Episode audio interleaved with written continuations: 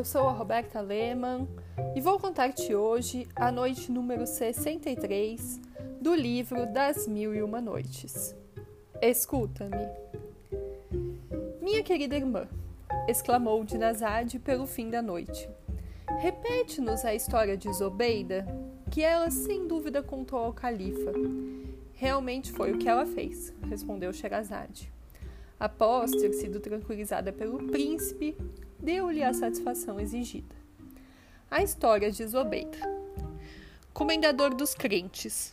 A história que lhe vou contar é das mais surpreendentes até hoje conhecidas. As duas cadelas negras e eu somos três irmãs nascidas da mesma mãe e do mesmo pai. E vos direis por que acaso estranho foram metamorfoseadas em cadelas. As duas damas que moram comigo e que aqui se encontram presentes são também minhas irmãs, pelo lado paterno, mas não pelo lado materno. A que traz o seio coberto de cicatrizes chama-se Amina, e a outra Sáfia e eu Zobeida. Após a morte do nosso pai, os bens que ele nos deixou foram divididos igualmente entre nós. Quando minhas duas últimas irmãs receberam sua parte, separaram-se e foram viver com a mãe.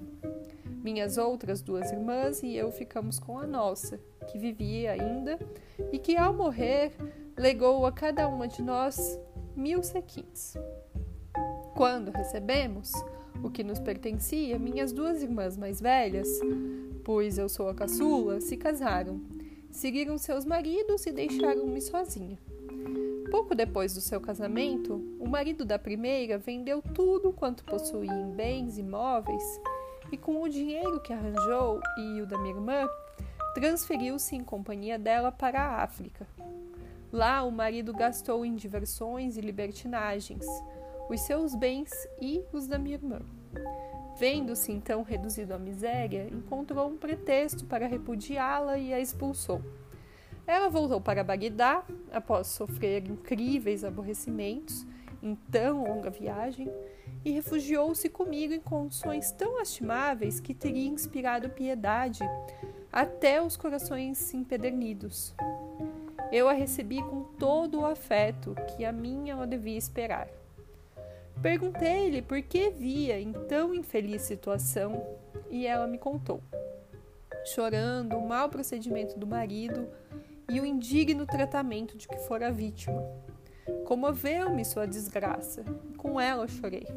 Mandei-a depois ao banho, dei-lhe vestes minhas e disse-lhe: Minha irmã, tu és mais velha que eu e eu te considero minha mãe.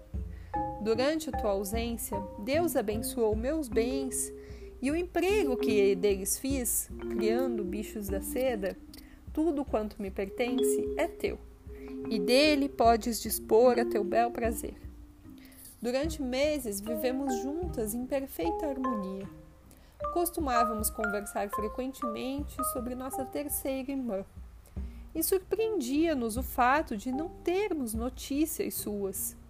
Mas um dia vimos-la chegar em condições tão precárias quanto as da mais velha. Seu marido a havia tratado da mesma maneira, mas eu a acolhi com a mesma amizade. Algum tempo depois, minhas duas irmãs, com o pretexto de me causarem incômodo, informaram-me que pretendiam casar-se novamente.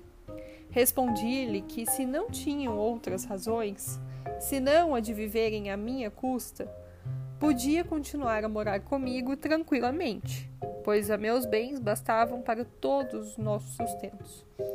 Mas acrescentei: temo que desejeis realmente casar-vos de novo. Se assim for, confesso-vos que meu assombro é grande. Após a experiência pela qual passastes, ousais pensar num segundo casamento? Bem sabeis como é raro encontrar um marido perfeitamente honesto Crede-me, continuemos a viver juntas da maneira mais agradável que nos for possível. Tudo quanto lhes disse foi inútil. Haviam tomado a resolução e não hesitaram. Voltaram, porém, a procurar-me, ao fim de alguns meses, com mil desculpas, por não terem seguido o meu conselho. Tu és a mais moça, Disseram-me, porém, és a mais sensata. Se nos deres abrigo em tua casa e nos considerares simples escravas, nunca mais cometeremos o mesmo erro, minha queridas irmã. Respondi-lhes: Não mudeis depois da nossa separação. Voltai e desfrutai comigo o que possuo. Beijei-as e passamos a viver juntas como antes. Havia um ano que vivíamos em perfeita união.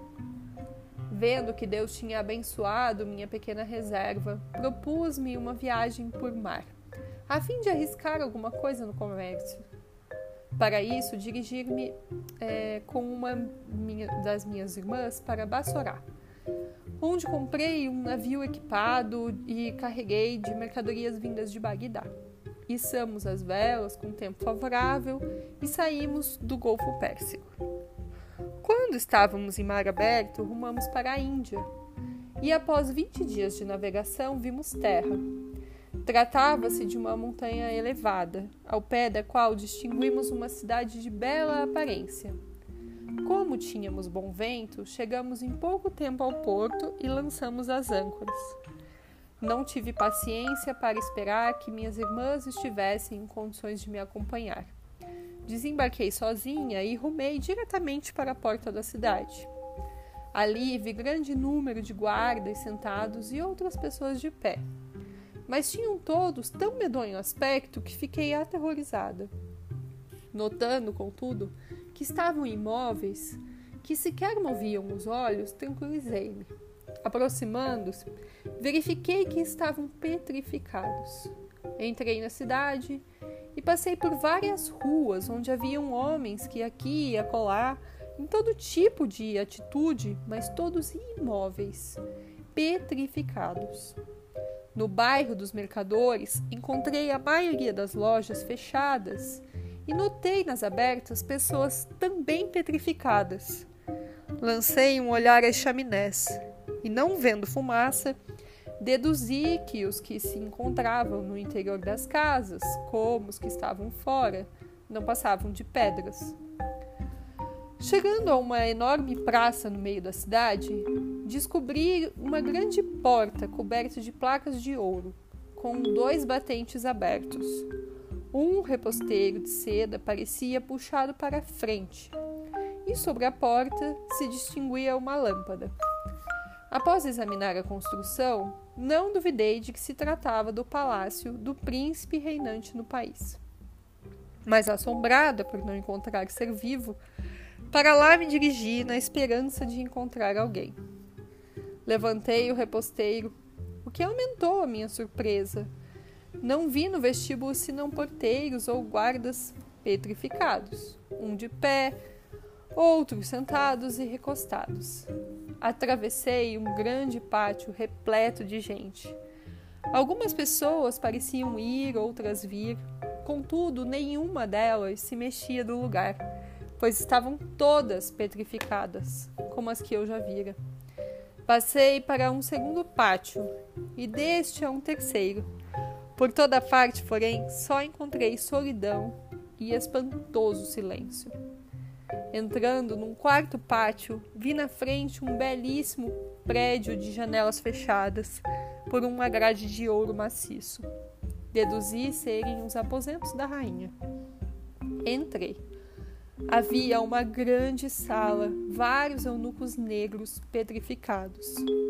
Passei em seguida a um quarto ricamente mobiliado, onde vi uma dama também de pedra. Reconheci a rainha por uma coroa é, de ouro que trazia sobre a cabeça e um colar de pérolas redondas maiores que avelãs. Examinei-as de perto. Pareceu-me não existir coisa mais linda no mundo. Durante algum tempo, admirei a riqueza e a magnificência daquele quarto, e sobretudo o tapete, as almofadas, e o sofá coberto por um tecido da Índia, com fundo de ouro e figuras de homens e animais em prata, admiravelmente feitas. Sherazade teria continuado a falar, mas o dia pôs fim à sua história. O sultão, encantado com a história, disse: Quero saber o que oculta essa espantosa petrificação de homens.